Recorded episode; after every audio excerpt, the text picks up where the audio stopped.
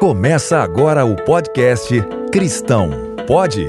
Uma produção do site de notícias Pleno News. Aqui suas dúvidas serão respondidas pelo pastor Renato Vargens. Cristão pode consultar o horóscopo? Eu estava vendo no, no Instagram né, é, alguns perfis de pessoas que me seguem, né? E, às vezes as pessoas começam a seguir, eu vou ver quem é que está me seguindo. E aí eu vejo lá o signo do infeliz, né? E eu vejo do lado do signo uma frase de efeito cristão, um versículo bíblico, e eu fico pensando, o que, que tem uma coisa a ver com a outra? Nada.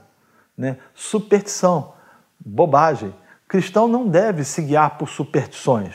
Cristão não deve guiar-se por achismos, por impressões, por questões ah, ah, relacionadas a, aquilo que alguns indivíduos preveem, até porque as escrituras são absolutamente claras aqueles que desenvolvem qualquer tipo contra aqueles que desenvolvem qualquer tipo de adivinhação. Isso é abominação diante do Senhor.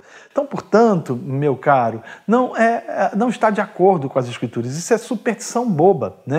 E é interessante como os cristãos são supersticiosos. Cristão tem questão que não passa debaixo de escada, tem questão que, que, que tem medo de olhar para gato preto na sexta-feira 13, e tem cristão que segue e que se orienta por horóscopo. Não se oriente por horóscopo, é bobagem, é superstição, não te leva a lugar nenhum. Faça da palavra de Deus lâmpada para os seus pés, luz para os seus caminhos, porque é ela, absolutamente ela, capaz e poderosa de instruí-lo pelo caminho e por onde você deve andar.